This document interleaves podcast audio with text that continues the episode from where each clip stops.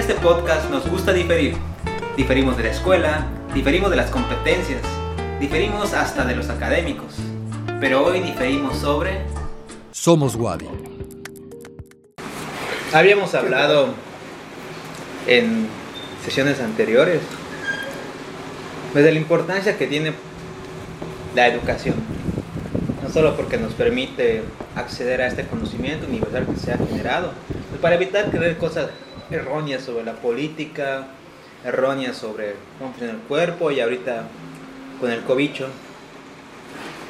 Pero también hablamos sobre las dificultades que tiene la educación, con este panorama nuevo en el que hay de que la educación se convierte más en una mercancía que en un derecho, pues vemos que en su sentido utilitario la educación sirve para encontrar trabajo, no nos importa mucho la calidad de esta. Y creemos que es un problema latente que pues debe cambiar tantito, ¿no? Tantito más. ¿Y por qué es un problema? Yo creo que debemos mencionar un ejemplo que no recuerdo muy bien si lo mencionamos la vez pasada, pero es meritorio decirlo. Se espera que cuando se estudie la educación superior, tengas no solo este conocimiento básico para leer, para escribir, un poco de conocimiento de las materias, como biología, como matemáticas y demás, sino que cuando entras a las universidades te profesionalizas. Una profesión es algo diferente a un oficio. Una profesión te permite ejercer tus actitudes, tus habilidades de otra manera distinta a lo que se hace en un oficio. Ser profesionista implica también tener una responsabilidad social, implica con tu trabajo ayudar a la sociedad de distintas maneras, ya sea como maestro, ya sea como médico, como contador y demás. Por eso es importante que la universidad se dé este momento de crítica, se dé este momento de descubrimiento de una labor, el descubrimiento de cómo servir a la sociedad con lo que estás estudiando. Y al menos con la educación pública, la universidad implica este sentimiento de solidaridad con las personas, de que si la sociedad me está dando educación y preparación, yo creo que lo, a un futuro se esperaría que este profesionista devuelva a la sociedad todo lo que ha recibido de ella. Pero nos topamos con pared, al menos aquí en Yucatán, con la universidad. Porque la universidad, la que pues la que nosotros fuimos estudiantes, la autónoma de Yucatán, pues ha cambiado bastante desde sus inicios hasta ahorita. Creo que vale la, pena contar un poco para los que desconocen el origen socialista de la Universidad Autónoma de Yucatán. Yo creo que más bien, eh, en lugar de que se haya sido como creada social, de, de una forma como muy socialista, creo que cuando logró expandirse eh, y cuando tuvo mejor una cierta prosperidad del Estado, fue cuando estaba gobernando Felipe Carrillo Puerto. Yo creo que a eso te refieres, ¿no? Sí. Eh, en ese momento en el que pues se le da eh, ese carácter un poco más popular a la universidad, que antes venía siendo una cuestión más de... eh, era como mucho más de élite, obviamente, ¿no? Solamente pueden estudiar los que tienen mucho dinero, que en ese tiempo pues, como la casta divina, ¿no? Felipe Carrillo Puerto logra que se expanda un poco la idea de universidad pública, y esa cosa pasa igual, la de no, no abandonéis a mis indios, y, y bueno, este gobierno también le debemos muchas cosas, mucha gente igual ignora eh, este pasado de, de este personaje y, y su familia, ¿no? Que eh, era una serie de gente bien, obviamente no eran salidos del pueblo, No, o sea, eran motuleños, pero eh, de, de buena familia, que se dedicaron a luchar por los derechos en general de la población y especialmente el- la licuadora. Y especialmente también los derechos de la mujer. como para que se entienda un poco de lo que queremos decir, sí hay que hacer pausa en este momento histórico, de que, como bien dijiste, Felipe Carrillo Puerto era acomodado. Es lógico, pues en esa época, 1910, cuando él era joven, pues eran pocos los que podían estudiar. Así como a veces le tachan a Marx de que era acomodado porque vivía con Engels, pues sí, ¿quién podía tener tiempo para, de- para dedicar al estudio? Ajá, güey. Sí, sobre todo ahí, la verdad es que tampoco era como que tan acomodado. O sea, ese güey murió todo culero en la Sí. pobreza, güey, se le murieron un chingo de hijos, güey. O sea, tampoco era como que, ah, dicho Ajá. este, súper burgués, ¿no? Pues sí, pero pues en una época antes en la que realmente se vivía para trabajar, evidentemente los que tenían tiempo para estudiar, tener ideas y escribir todo eso, pues no eran los pobres. Siempre ha sido así, ¿no? Si nos, si nos remontamos también un poco a la historia más atrás, la historia de Europa, pues todos los artistas dependían de ser este, meceneados por, por la iglesia o por los, los, los, eh, reyes, en el caso de Europa. Sí, claro, los Pero no, no es sorprendente también que los ricos sean los que tengan ideas, porque obviamente necesitas mucho tiempo de ocio para crear cosas. Sí, y también esto se extiende hasta nuestros tiempos. O sea, son pocas las personas que pueden acceder a una educación postuniversitaria, como un posgrado o algo así. Y pues estos son los que tienen único chance para investigar. Ya después, cuando sales de tu universidad, de tu posgrado, pues ya no puedes investigar nunca más, ¿no? Pero al Ajá, menos se acabó. Ajá, se acabó. Entonces, pues sí, Felipe Carrillo Puerto era una persona que era estudiada, que tuvo muchos trabajos, entonces fue a Estados Unidos huyendo, todo eso. Cuando llegó Salvador Alvarado aquí en Yucatán, Salvador Alvarado tenía otras ideas bastante distintas a las que, a las que sucedían en esa época, y confió en Felipe Carrillo Puerto. Y fue cuando este personaje que, que le da nombre a nuestra, facu- a nuestra universidad, pues se convirtió en un gobernador. Gobernador de Yucatán. Estamos hablando del, del año 1922. 1922. Él solo gobernó durante cuatro años, ¿no? Dos. Dos- durante dos años y después fue asesinado por la casta divina. Y lo más curioso también que este güey lo mataron por la parte de, digamos, los conservadores, la derecha de, del Estado. Los Lo- panistas de esa época. Ajá, los panistas, los panistas lo mataron por, por, por, por rojo. Ajá. Y aún así sigue siendo como una figura como muy importante para Yucatán. Si vas al cementerio ves el monumento que le hicieron, así súper grande, güey, pero todos omiten decir que era socialista. Exacto, o sea, incluso hay que... Cuando Felipe Carrillo Puerto toma protesta como gobernador, emisarios de la URSS, cuando eso la URSS, la Rusia soviética, vinieron a Yucatán a escuchar su toma de protesta. Y él, Felipe Carrillo Puerto, que tradujo la constitución en maya, dio su discurso en maya. Pues como motuleño él sabía hablar maya. Y tenía todo ese proyecto socialista una combinación entre un socialismo con un liberalismo, que también no era del todo socialista. Pero sus bases fundamentales sí que eran socialistas. Y él, con- y él consideraba al menos dos cosas. La democratización de los medios de producción y la concientización a través de la educación. En la época esa estamos hablando de que en Yucatán seguía habiendo esclavitud en forma de peonaje, pero seguía habiendo esclavitud. Era muy, hay- bueno, O sea, si vas a una casa de una familia muy esclavitud güey, moderno. Yo sí he visto esos eh, temozón, por ejemplo, pero vas a una casona así de gente muy, muy nice y ves que los peones tienen su casita aparte, güey, donde viven dentro del mismo terreno. No, si yo conozco, si yo, si yo conozco e- estudiantes de, de bachillerato que realmente cuando se salen de su pueblo a trabajar en una casa se van y no regresan. Y no regresan a su pueblo porque no tienen descanso, ni un día de descanso, solo con permiso del patrón. Ajá, sí, güey, se quedan ya de, de- de confianza. Ajá. Es de persona de confianza que cuida de la casa, ve todo, y hace Sí, cuando salen... cuando- Ve los caballos y todo el pedo. La única diferencia es que ya no le decimos esclavo, pero porque lo tratan muy le bien. decimos muchacha. Porque le tratan muy bien, porque le dan Sí, dinero. sí, porque le dan de comer. De, de repente pueden comer en la misma mesa a veces cuando está muy de buen humor la gente. Pues el caso es que en la época de Felipe Carrillo Puerto había esclavitud. Estamos hablando de 1920.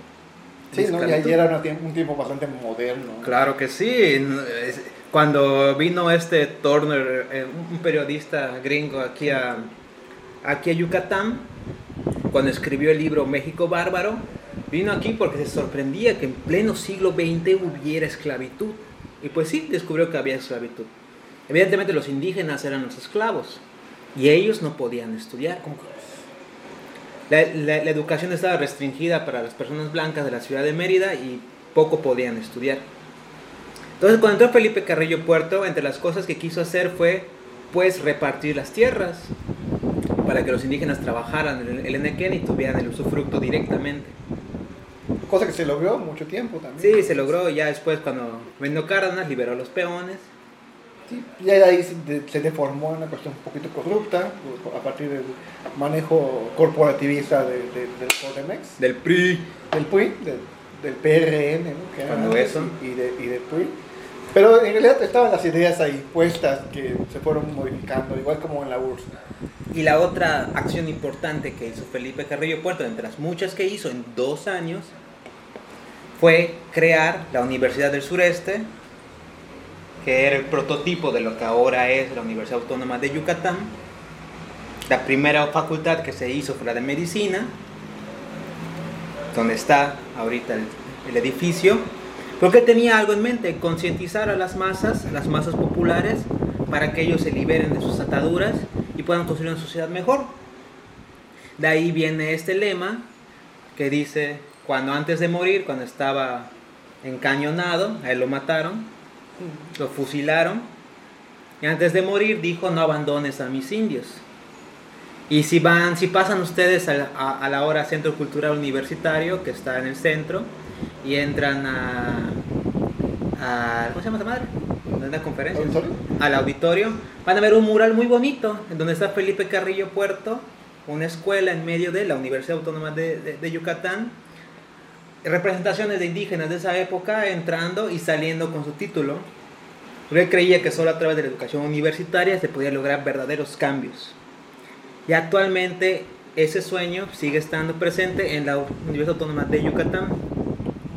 Y hay, y hay que recordar este momento histórico muy importante también en, en historia, no solo de Yucatán, sino del feminismo mexicano. La hermana de Felipe Carrillo Puerto fue una de las primeras mujeres en conformar eh, parte de, la, de, lo- de los legisladores, de lo que era en ese entonces como la Cámara de Diputados. Pero también, Y también era socialista, o sea, era la supuesto, O sea, es súper roja. y también durante esa época se celebró, se llevó a cabo el primer congreso feminista. De hecho, hace poco lo celebraron, antes de la pandemia, lo, se celebró aquí como el aniversario, así, vino toda la élite de intelectuales feministas. ¿Y qué fue lo que se discutió en esa primera sesión? Voto femenino. ¿no?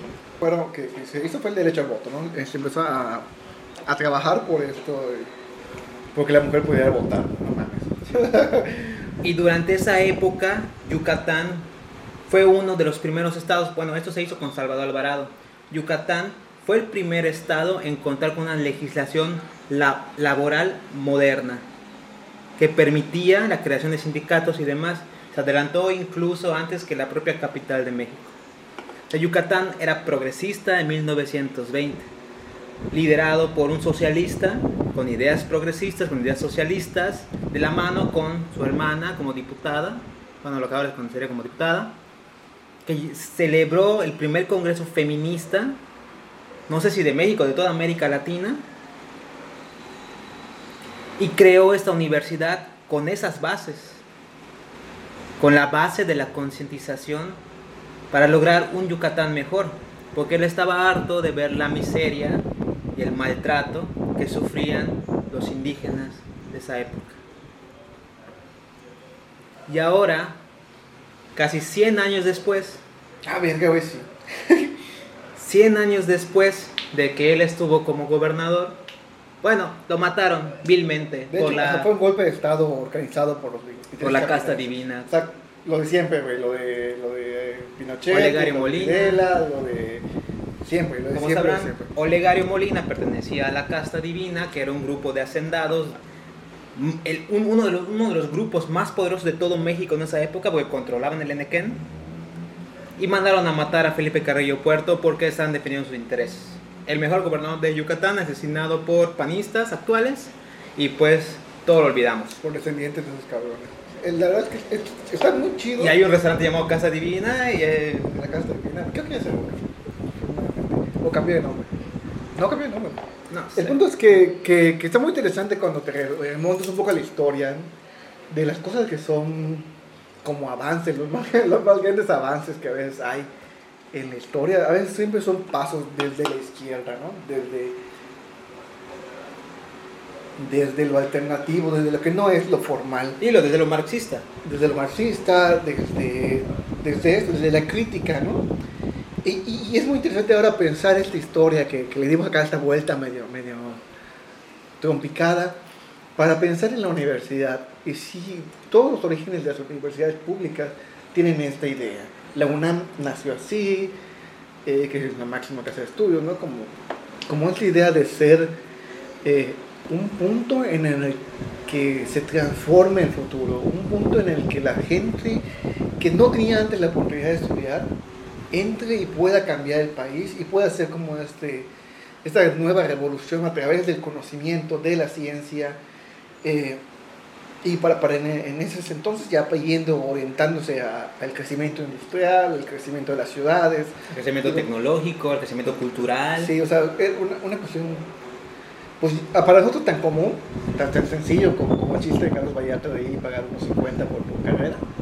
Pero en ese tiempo era completamente insólito que un indígena fuera a la escuela, ¿no? Que alguien que no era blanco fuera a la escuela, que una mujer fuera a la escuela. Y en ese tiempo hicieron esos cambios eh, bastante buenos y abruptos, abruptos y, y, en general lo más lo genial recordar lo que fueron conquistas siempre desde la izquierda. Pero ¿qué pasa ahora con esta universidad de casi, luz, ciencia y verdad? Casi 100 años después de este pasado histórico tan revolucionario que tuvo, ¿qué pasa después? después estamos, estamos, yo creo que lo que comentamos de la, la sesión pasada, en la que, o sea, vemos que en la Facultad de Economía hay un profesor que se dedica... Había. No sé. Pero está este profesor que se dedica a dar clases de religión en las clases de cultura maya o de economía, o no sé cuáles daba, la verdad. Cultura maya y patrimonio, algo. Entonces, eh, en esas clases donde se, se, dedica a enseñar creacionismo, y lectura de la Biblia y análisis de la Biblia, nos llega a, a mostrar los focos rojos sobre cómo está podrida la universidad, que nació con estos buenos intereses eh, desde la izquierda, a volverse un no sé qué. Si, si, si, quitamos el hecho de que la universidad ha sido ya cooptada por los intereses capitalistas. Uf, de los veterinarios. Eh, y de los veterinarios. Es un chiste local. Eh, vemos ahora que ya se dan clases de religión en, en, una escuela pública, una escuela que debería ser laica, ser laica que debería promover la ciencia y, y la investigación. Ahora dan clases de, de religión y, y, y, creo que lo interesante es que la respuesta de la universidad no fue inmediata. No, no, y además se ve que, se ve que a Williams le costó mucho tomar la decisión sobre ese profesor. Williams es el rector de la universidad. Entonces, eh, nos muestra cómo se está pervirtiendo cada vez esta idea de la educación pública para hacer una educación de eh, lo que sea, contratamos a quien sea, contratamos acosadores, solapamos acosadores, contratamos gente que no tiene ni siquiera la capacitación. Eh, tú sabes que ponemos en la facultad de antropología hay gente que no debería estar dando clases ahí. Y, y gente que debe estar dando clases no lo está.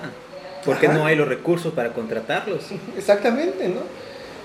Y, y bueno, entonces, eh, toda esta idea de, de, la universidad como un lugar para crear conocimiento, para progresar, se está perdiendo cada vez más. Se tergiversa. A 100 años ya de, de, la fundación, hay que ponerlo sobre, sobre, sobre la mesa, ¿no? Esta universidad que cada vez es más corrupta, que tiene a miembros eh, de sus más altos mandos administrativos que ganan más que el presidente de la nación. O sea, me parece insultante, y más, ¿no? Y más neoliberal. Uh -huh. Y que también se está hundiendo cada vez más en una currícula que no puede abarcar. El otro día salía la noticia de que solamente iba a poder eh, recibir a nivel para la universidad al 40% menos de los que presentaran examen. Eh, eso quiere decir que pues ya, ya, ya abandonamos a los indios, ¿no? Sí, y es que eso del profesor no tiene que pasar desapercibido porque, primero que nada, la educación en México debe ser laica, por ley. Ahí no hay algo que decir. Y la UADI se esculpó diciendo puras tonterías de que ay era parte de la cultura maya, que porque estaban viendo textos acerca de los mitos de la creación y todo eso. Pero si revisaba las hadas, las actividades de aprendizaje que subieron pues a Facebook, te dabas cuenta de las preguntas amañadas que hacía este profesor. Eran preguntas que llevaban al estudiante a que respondiera por qué el creacionismo es mucho mejor que la teoría de la evolución. Casi esperaba que se respondiera a esto. Y la Wadi, como bien mencionas, se exculpó. Tardó en responder, se exculpó solo cuando se salió de control a través de redes sociales, solo así tomó medidas. ¿Y la medida cuál fue? Destituir al profesor de la clase de, De las cultura dos maya, clases de las dos clases que daba, nada más, o sea, no sabemos si lo despidieron, pero al menos de las dos clases que daba no, y cancelar la, la materia de cultura maya, que debe ser obligatoria, cancelarla al menos por este semestre. Y colectivos indígenas y de estudiantes alzaron la voz diciendo que esa era una pésima decisión. La pésima decisión, la primera pésima decisión era permitir que gente no especializada, no especializada en cultura maya, esté dando clases de cultura maya. Y la segunda, que es preferible que se cancele una clase antes que contratar a otros profesores. Y esto me lleva a pensar dos cosas. Con esta idea que hablamos la semana pasada de la educación neoliberal y la educación bancaria, es la parte utilitaria de la educación, parece que lo único que importa a la escuela es tener estudiantes. No le importa la formación de ellos, sino tener estudiantes. Que cada vez capten estudiantes y que las escuelas que se mantengan sean las que capten más estudiantes. Eh, efectivamente, cuando entra esta lógica bancaria en las escuelas, lo que se busca ya no es la formación de calidad, sino se buscan los números, la productividad. Digamos, vamos a volver a La escuela una industria en donde vas a meter tanta mercancía y vas a sacar tanta. Si hay un proceso de merma de, de estos eh, capitales, está fracasando como universidad. Entonces, vemos que ahora lo que buscan es la eficiencia terminal. Que si entran 20, salgan los 20. Porque Salgan. si entran 20 y salen 10, ¿qué está pasando? Se está perdiendo ya este de algo, ¿no? Está perdiendo eh, lo- los recursos públicos que asignan. Pero el caso es que entra este profesor a dar una clase obligatoria y este profesor, si revisas el perfil, no es experto en cultura maya. Al menos, al menos, pues podemos hablar de nuestra experiencia. En nuestra facultad de ciencias antropológicas hay gente y se forma gente capaz. Yo creo que básicamente cualquiera podría, de, de los profesores de antropología, casi, casi, casi cualquiera. Y la verdad es como que Y digas, muchos no, es- que la cuestión de la distancia, no mames, está cruzando la, la, la veredita, ¿no? Sí, o sea, porque están en el mismo campus. O si no, cualquier estudiante que tenga alguna, alguna licenciatura, maestría, especialidad, Se maya. o, o simplemente que sea maya, pueda, sabe más de, pues de que este profesor. Pero no lo contratan. Es como el otro día hu- hubo eh, un foro de... Estaba hecho por un maestro de psicología. eh, para hablar sobre las mujeres en el entorno rural. güey. ¿Sabes quién, ¿Sabes quién daba el curso, güey? Tres hombres. Obviamente élite, No mames, güey. O sea, qué poca madre, ¿no? pero de élite, ¿no? Sí, güey. Si te digo, este profe es docente Mm. Bien colocado en la facultad de psicología. Sí, me puedo imaginar quién. Pero el caso es esto, o sea, como a, la, como a la universidad ya no le importa formar gente para liberar, o sea, gente capaz, concientizante, problematizadora, pues puede meter a cualquiera a dar clases. Total, ellos saben que a los estudiantes también les interesa solo el título, porque de- lo ven de forma utilitaria y ponen a esta persona a dar clases, cultura maya, lleva años dando clases, esta, a- a- lleva años dando clase y también llevaba algunas quejas de estudiantes detrás. Y la facultad y la universidad hizo caso omiso hasta que esto se salió de control. Y el hecho de que haya existido una página ya y una organización detrás que se dedique a, a, a checar esas cuestiones que antes eran invisibles. ¿no? Guadicinacoso, exacto. Y entonces me parece que es un avance. Y también demuestra esta, podredumbre que hay en la universidad. O sea, hemos visto que es de las universidades que más dinero reciben en el país porque son de las mejores. Tiene al rector mejor pagado y Sí, que gana, más que el algo. Y no solamente presidente. el rector, hay seis funcionarios de alto nivel que ganan más que el presidente. O sea, no mames. Entonces luego dicen que no hay dinero. Administrativos. No hay dinero para hacer cosas en la universidad y te quieren cobrar todo. Y ves que esos güeyes ganan miles y millones. Y mientras tanto, ¿qué pasa con algunos investigadores que están allá, especialmente de, de, de ciencias sociales, que son a los que menos apoyan, con sus Ah, no salarios? miran a ninguno, la verdad. no había ninguno. No, no, no, no. Hay que más. Hay dinero es veterinaria, pero porque ya sabemos lo que. Pero aún así los investigadores de allá, con su sueldo, tienen que pagar los gastos de su investigación porque les dan creo que 3 mil pesos al año por algo. Por algo. Al año le dan 3 mil pesos para que vean sus viáticos de no sé, de, de aquí al centro. Pero de su sueldo tienen que pagar cualquier gasto de su investigación. Si contratan ayudantes, todo eso, porque tampoco el CONACYT les da avaro. Tienen que pagar sus idas a los congresos. Tienen que pagar sus publicaciones si es que tienen cobro. Y sus viajes, pues si es a un congreso internacional, tiene que pagar sus viajes y su inscripción. Sí. Y mientras tanto, el rector.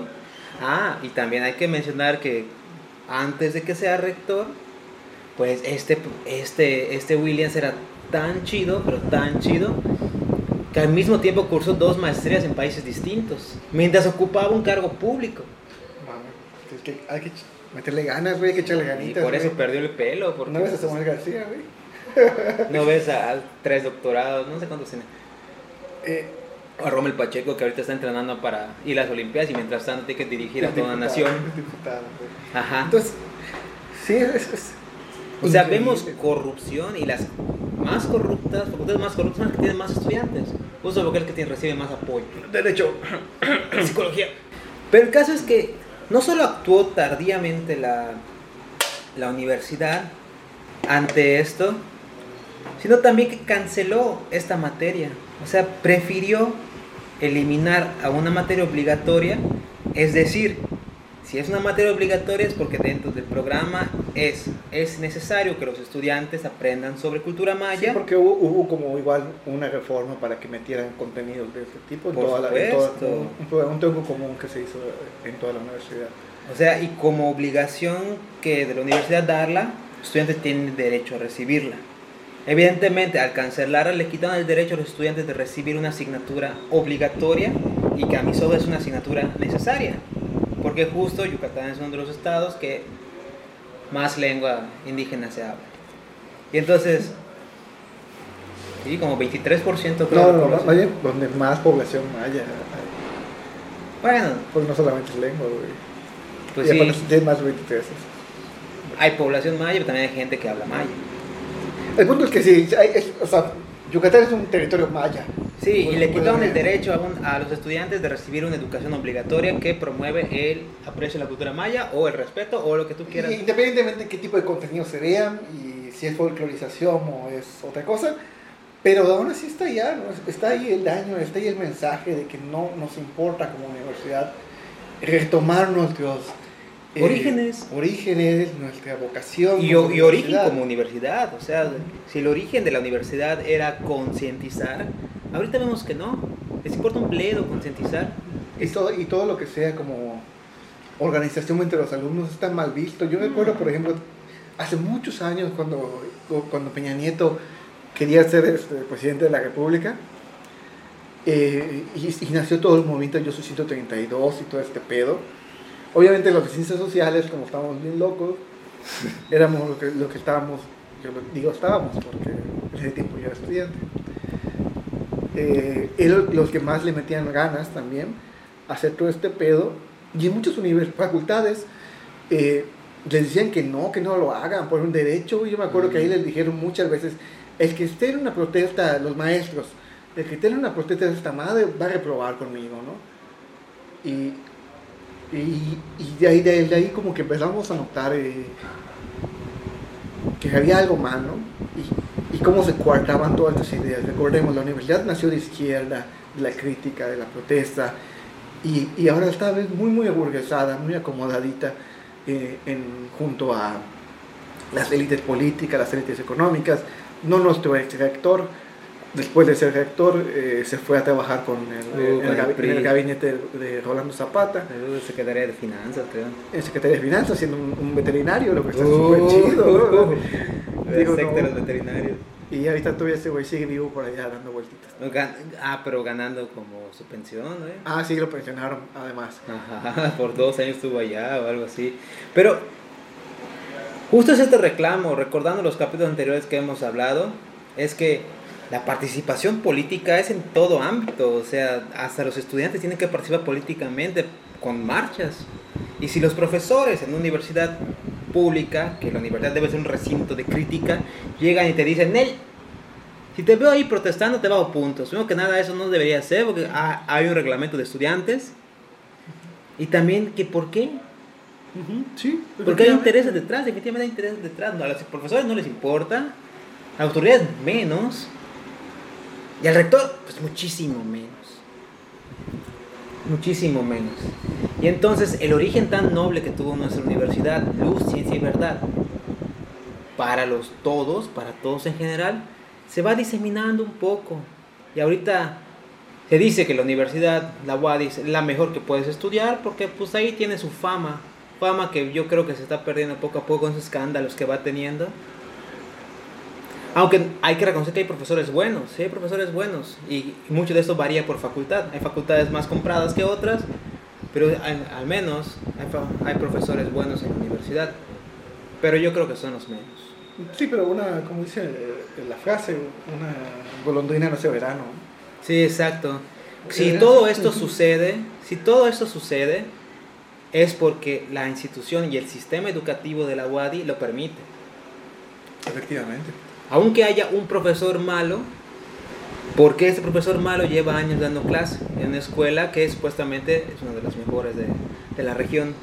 Porque ha habido todo un proceso de ¿Por qué hay tanta corrupción en la universidad? La universidad se ha vuelto un negocio, un negocio para los que trabajan ahí dentro. En ese negocio se contratan a compañeros, se contratan amigos, se contratan a gente que no tiene la capacidad para enseñar y creo que no tienen tampoco como que la voluntad para enseñar. Y se bloquea al mismo tiempo, se bloquea a toda la gente que sí tiene la capacidad, pero que no está bien acomodada con los altos directivos. Y pues uno como estudiante espera que cuando entra a la UADI, tanto que escuche de la UADI, pues va a tener educación de calidad allá, que va a abrir sus horizontes, su panorama y va a poder prepararse para la vida y todo esto. Y vemos que hay materias bien barco, hay materias bien sosas, hay materias malas, incluso en maestría, que dices, güey, ¿para qué? En, en, esto estoy gastando mi tiempo.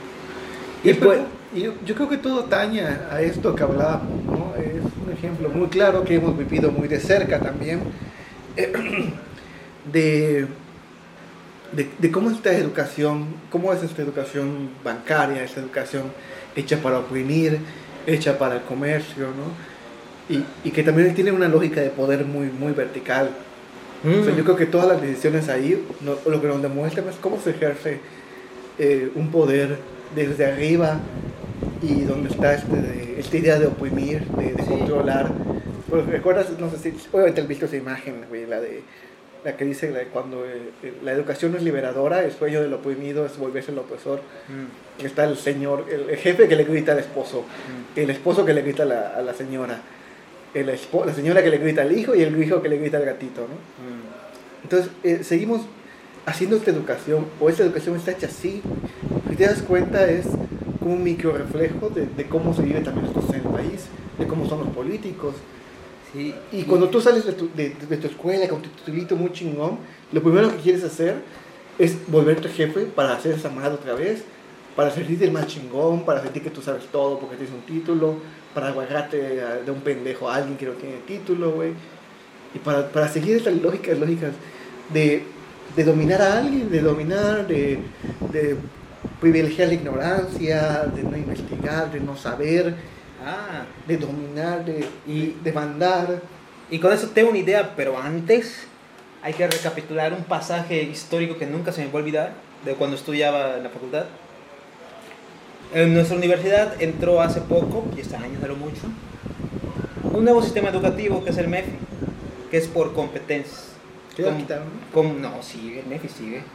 Que como por competencias, como dijimos la vez pasada, es decir, te forma habilidades blandas para que el estudiante sea competente, se adapte lo mejor que pueda al mercado de trabajo.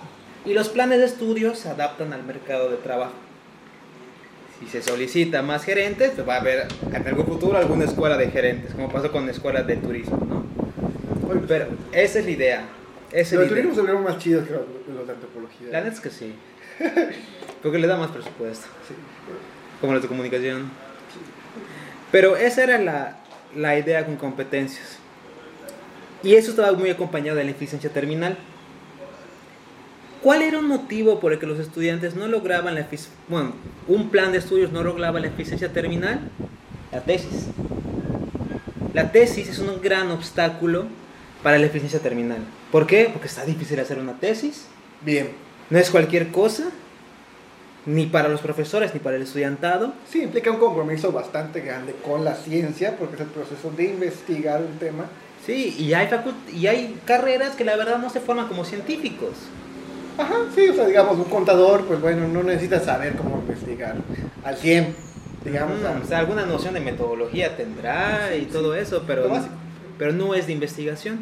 Pero la tesis siempre fue como una barrera para los estudiantes, porque tenían que prolongar su, su momento de estudio, porque tenía que tener tiempo para escribir, revisiones y demás, y el papeleo que se necesita, investigar todo eso, y además que muchos planes de, de estudio no dan descanso siguen teniendo materias hasta el último semestre.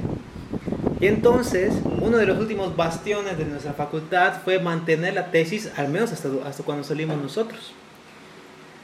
Nos, nos, titulábamos con tesis, con monografía, con artículos de investigación, y creo que ya. La cuestión que tienes que demostrar es que realmente nuestra carrera sí estaba está diseñada para ser investigador. Y también la de psicología, y, cuando, y también la psicología, y cuando eso, psicología se puede titular con promedio, con entrar a maestría, casi por, buen comportamiento. Pues, pues decía a todos los profesores, te puedes titular así, ¿no?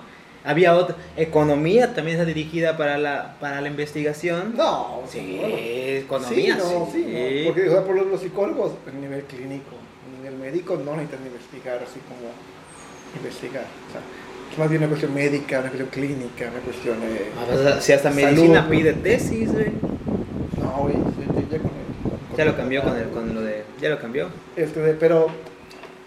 Pero el punto es que es ese, ¿no? Entonces a nosotros sí nos obligaron, como obligaron, entre comillas, a hacer la tesis, pero con un proceso muy llevado de la mano. Sí, y aparte pues nos gustaba el pedo, ¿no? Ajá, y bueno, si estás estudiando esa madre, güey, pues es para hacer esa madre. Entonces no hay pedo.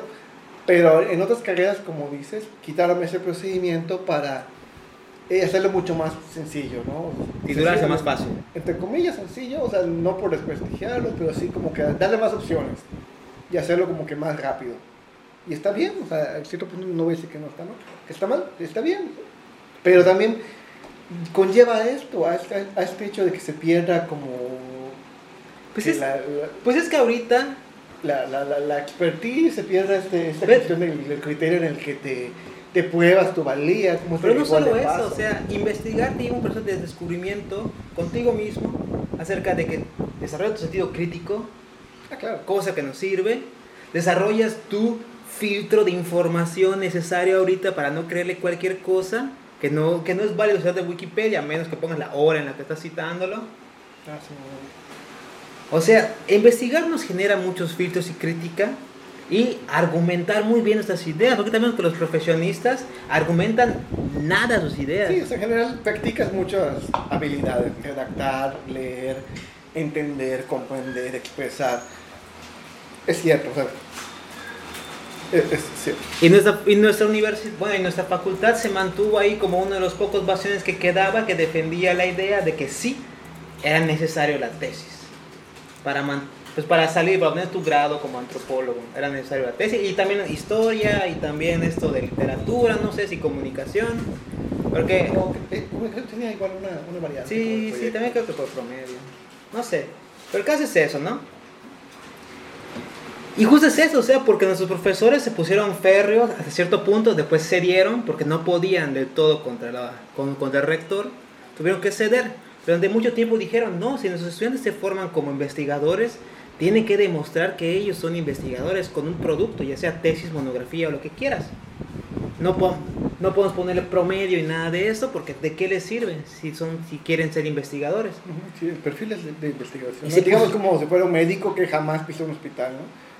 O sea, eso sería muy extraño también para un médico. Y se mantuvieron muy firmes con eso hasta que la, la, la universidad les ganó. Y variaron un poco más sus, sus, sus formas para que salieran todo por la eficiencia terminal.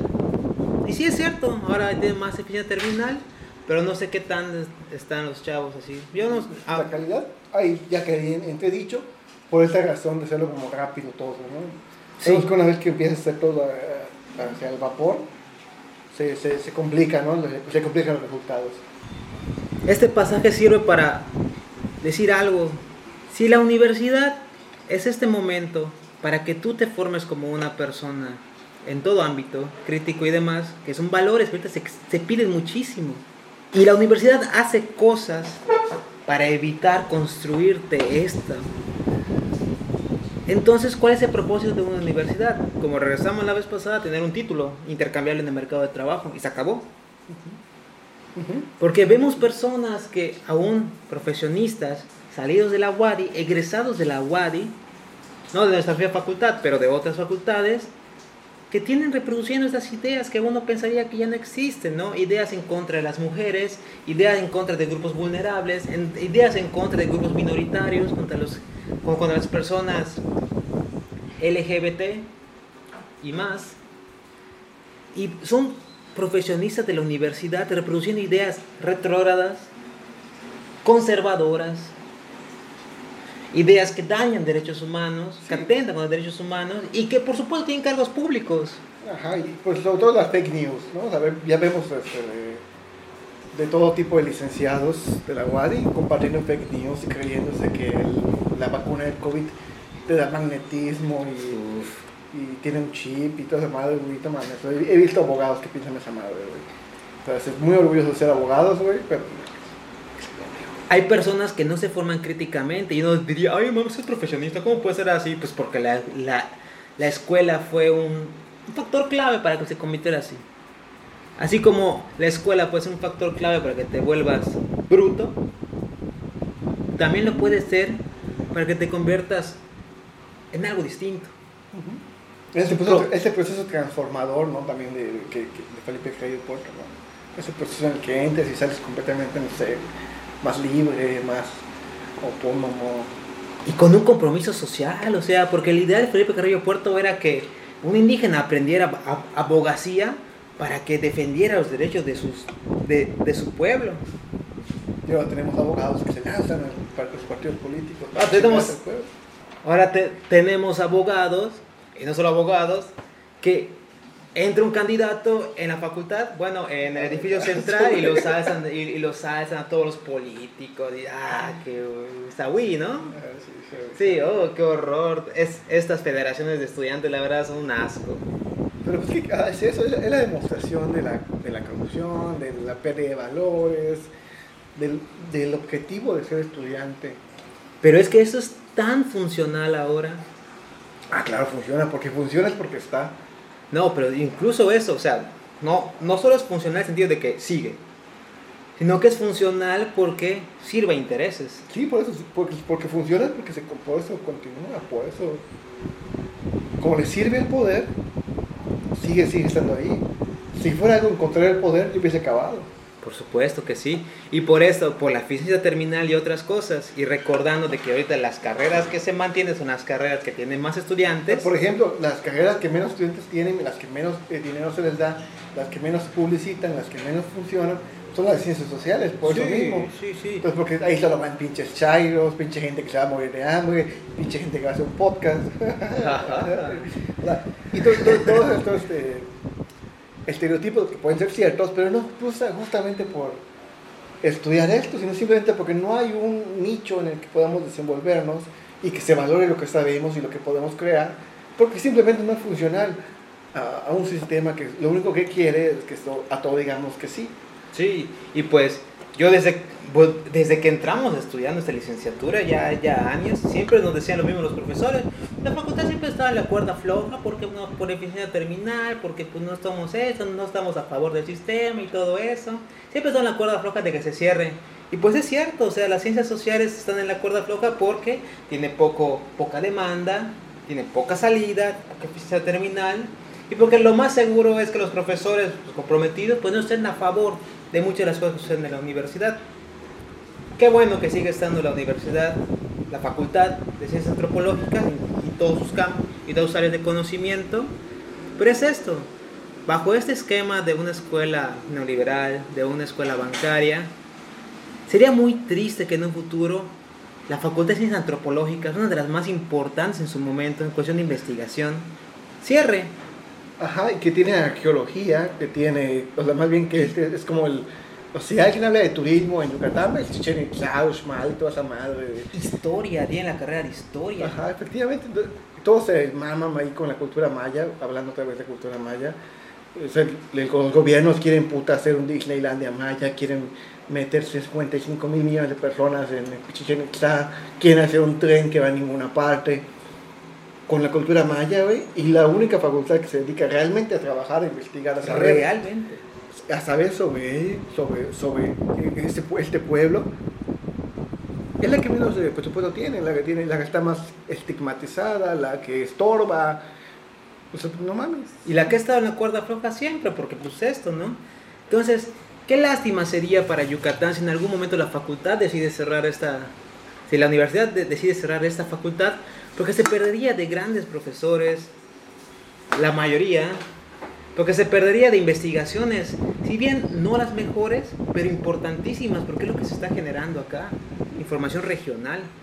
Se perdería de estudiantes que de verdad, al menos yo, como he salido de allá y mi compañero Juan también, Como yo, estudiantes como yo se van a perder. pues compromiso social. Ajá, sí, yo, diría que al- cuando entramos a, creo que todos los que entramos a antropología, entramos ya con esa onda, güey. O sea, ya, ya medio chairos, güey, la neta, güey. La- na- nadie se volvió chairo en el camino, güey. Ah, poco. claro que sí. Muy poco. Pero, pero en general sí, a todos nos picaba algo allá, ¿no? No estábamos como conformes al 100. Eh, pero, pero nos estamos desviando también.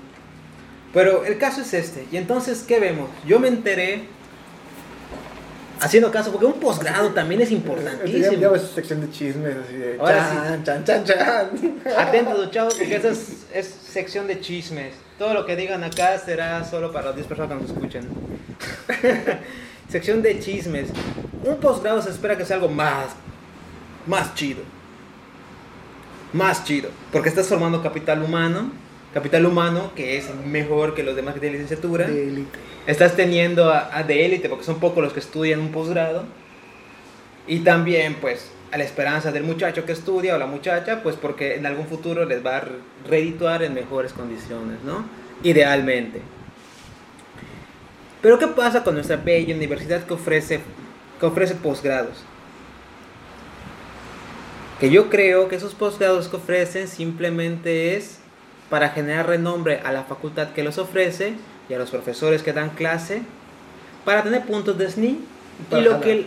Para Jalar, lana. para- jalar dinero de Conacit. para lana, evidentemente jalar dinero de Conacyt de varias formas. Y la formación del estudiante es lo menos importante. Porque he sabido de posgrados que se ofrecen en la universidad, primero que nada cobran. Y está bien, decimos, la universidad en todo México está cayendo, hay poco presupuesto, presupuesto que hay se lo llevan los rectores. Pero cobrar arriba de 3 mil pesos por una educación pública, digo que está, que está cabrón, igual está casi al mismo precio que una universidad privada. Ujú, sí, bueno. Pero pues aprovechan de que a los estos estudiantes les toca beca, beca de CONACYT, que es dinero federal, y de ahí les cobran, les cobran tres varos. O sea, más de una tercera, o casi una. Más de una cuarta parte del dinero que les dan se les va a ir en eso, ¿no? En la colegiatura, en Te- escuela. Teniendo en cuenta que es una beca que te dan para que te dediques a estudiar solamente. Es decir, que no tienes que trabajar o no puedes trabajar más de 8 horas a la semana. Ocho horas a la semana. Sí, se firma un contrato de, pues, de compromiso, pues para que no, no trabajes es- y pues te dan la beca para que tú te mantengas y ya está. Ujú. Y están pagando 3 mil pesos. Y ahorita con la pandemia, pues realmente la educación, si de por sí era mala, ahora pues quedó peor. Porque los profesores no preparan sus clases. No preparan las clases. No sé si sea por la pandemia. Yo creo que no, pero lo hizo más cabrón.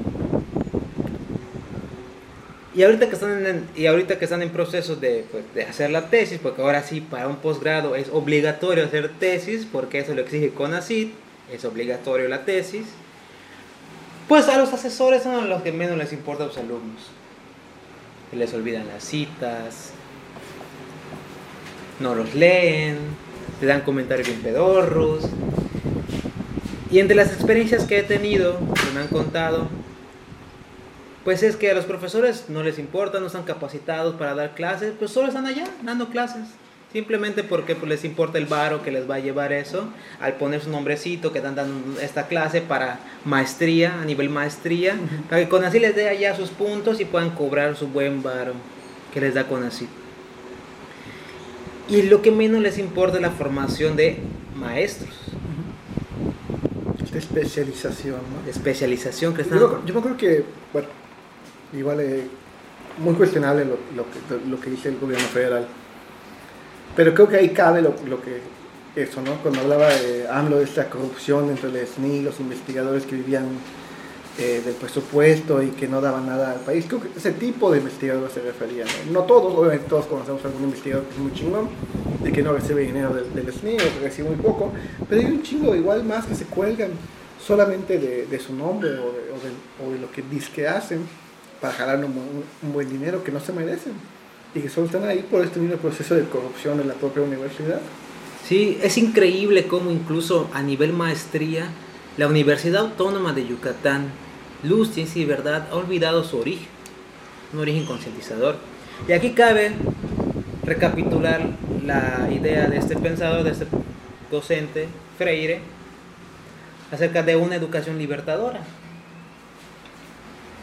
Porque si la educación profesional, profesionalizante, lo que te permite es, pues, tener las herramientas críticas, morales y demás para ayudar a crear, a crecer tu país en todo ámbito, social, cultural, económico, a través de la tecnología, a través de la cultura, a través de la investigación, a través de la ciencia, pues es un objetivo muy loable que la universidad tenga esta capacidad y los profesores esta responsabilidad de formar gente con el objetivo de liberar mentes, de liberarlos y ayudar al acompañamiento de una nación entera. Qué bueno sea eso, que las universidades se compren este papel para que todo sea mejor. En la realidad, ¿qué pasa? Que no. Que las escuelas tienen dudosa calidad o la calidad está pues muy difícil para medirla. Que a los profesores les importe más su sueldo u otras formas de incrementar ingresos que la formación de sus estudiantes. Y también que a los estudiantes les interese más el papel que el aprendizaje mismo en la escuela. Y a fin de cuentas saldrán... Todo, va de la mano, todo va de la mano de ese, de, fin... de ese sistema en el que nada sirve para lo que debe servir. Y sí, saldrán profesionales, entran, saldrán 500 de derecho al año, 300, ¿no? Todos somos 300. Saldrán 500 estudiantes de derecho al año, pero estudiantes sin un sentido crítico, sin un sentido problematizador, sin un sentido social. Que, aprendi que, aprendieron la corrupción. Ajá, que aprendieron a hacer eso, a agachar la cabeza, a decir que sí a, lo, a los profesores, que aprendieron a tener que vestirse de trajecito y corbata porque si no le bajaban puntos, porque de otra manera no tienen seriedad. Aprendieron a silenciar toda la diversidad que pueda haber, aprendieron a no pensar de manera diferente a, al canon de, de derecho romano, ¿no? De la escuela. Eh, a no salirse del corral, aprendieron a hacer, pues obviamente borreguitos, ahí sí, poco habrán podido darse cuenta, nos caen muy mal los abogados. Eh, pero, pero es un ejemplo claro de, de cómo funciona esta educación que que, pierde el sentido de lo que debería ser la educación, justamente, ¿no? Que, que, empieza a ser seres como la canción de Pink Floyd, que solo son un, una pieza más en el muro, un, un ladrillo más que está haciendo este muro. Eh, en el sentido de que no, no hay nada que, que aporte este proceso educativo más que una reproducción de todo lo que está mal. Y no hay sentido de crítica en los estudiantes mismos para intentar cambiarlo. Pero en numeritos, todo bueno, está perfecto. Bueno, más o menos.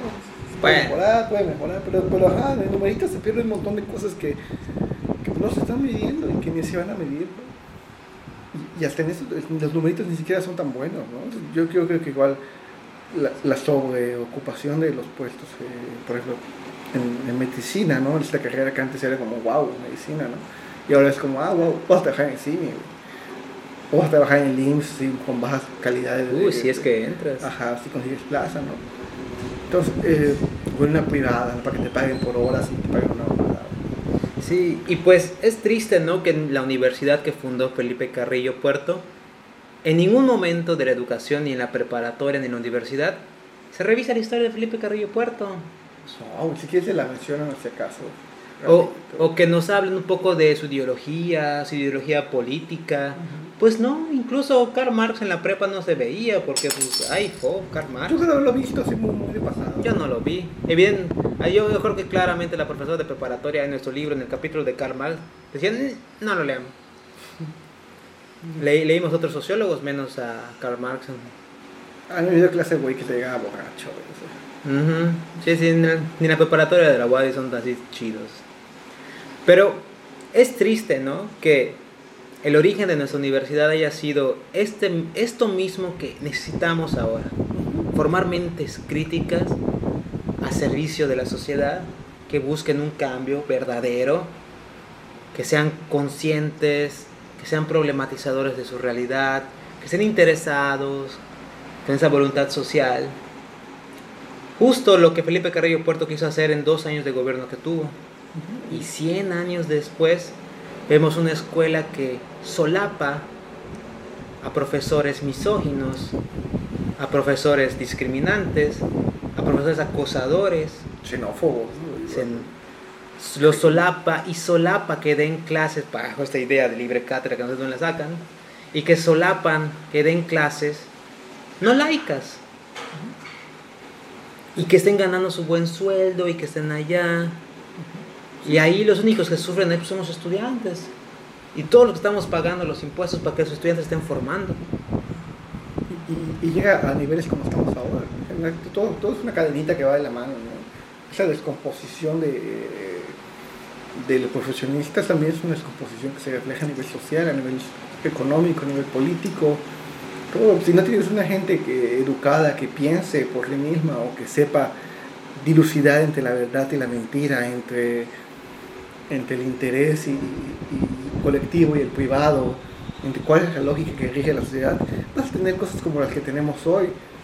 Tenemos esta crisis sanitaria de que no podemos salir en dos años, dos malditos años le llevamos eh, a nivel global, tampoco es cosa de México.